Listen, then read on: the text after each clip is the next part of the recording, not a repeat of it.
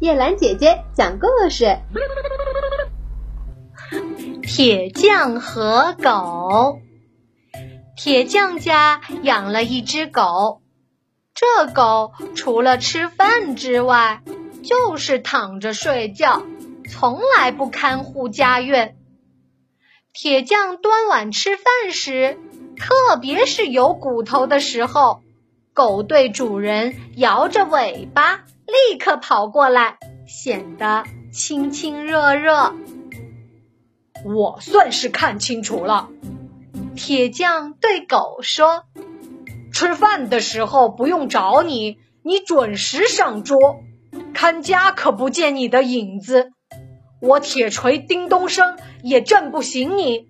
我吃饭牙齿嚼东西的声音，你却听得一清二楚。”你这个游手好闲的家伙，你本来是干活的仆人，却像一位懒散的爵爷。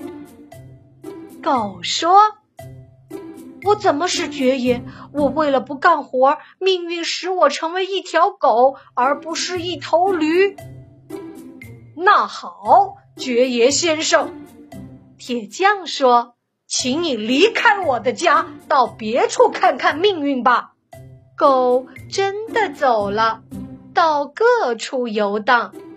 在别处，夜里它看门护院，一宿也不合眼。在这里，跟着为盲人引路的童子和卖艺的舞蹈家。在那里，在烧烤旋盘里奔跑，却尝不到一口肉。最后，狗终于明白了。幸运不会像我们的期望那样落在头上。好啦，小朋友们，故事讲完了。那些唯利是图的人，对于自己有利的事专心致志，对自己无利的事则不闻不问。结果怎么样？命运可不会每次都。如你所愿。